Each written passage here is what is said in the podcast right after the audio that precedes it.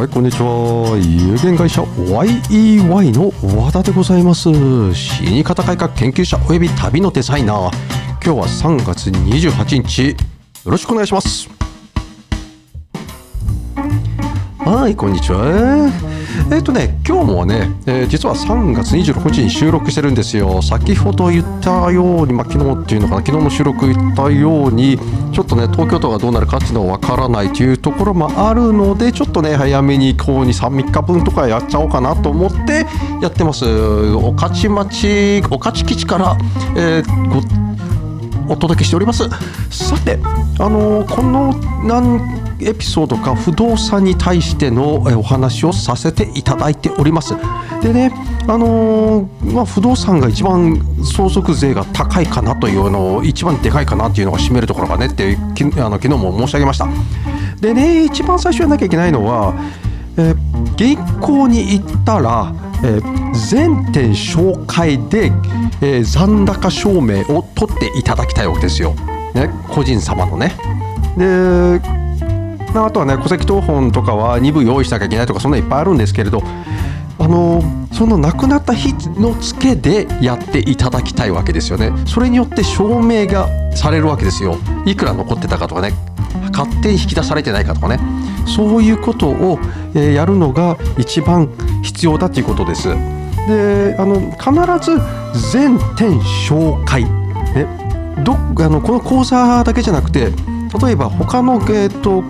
他の指定に持ってる可能性もあるわけですよ。私もちょっとこの前、えー全店紹介しますか？ということで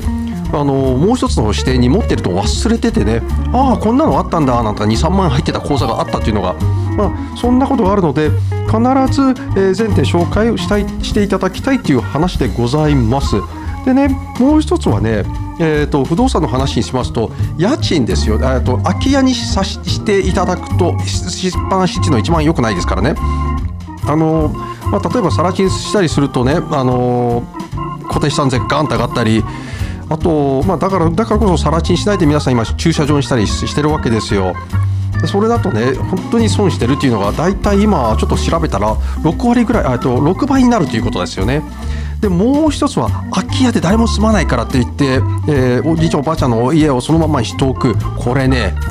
やばいんですよ。これ特定空き家っていうふうに指定されると固定資産税が通常の6倍になりますから。ね。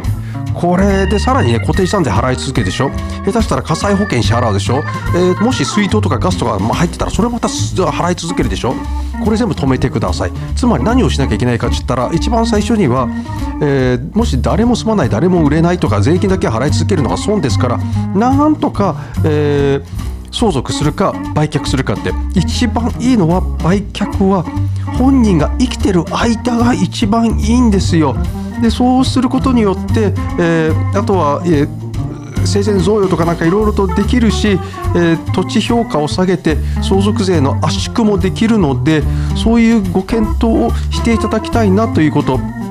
でね、もし本当に、えー、と使え使い続けたいとおっしゃるならやはりお、あのーリフォームおそのご両親のお金でリフォームするっていう手もありますからねそういう風にしておくのが、えーいいかもしれないです。はい今日も駆け足でございました、えーやはりね、えー名前名義変更できれば名義変更を一番最初にしていただきたいということで死んでからじゃできないことがありますからという、ね、あとは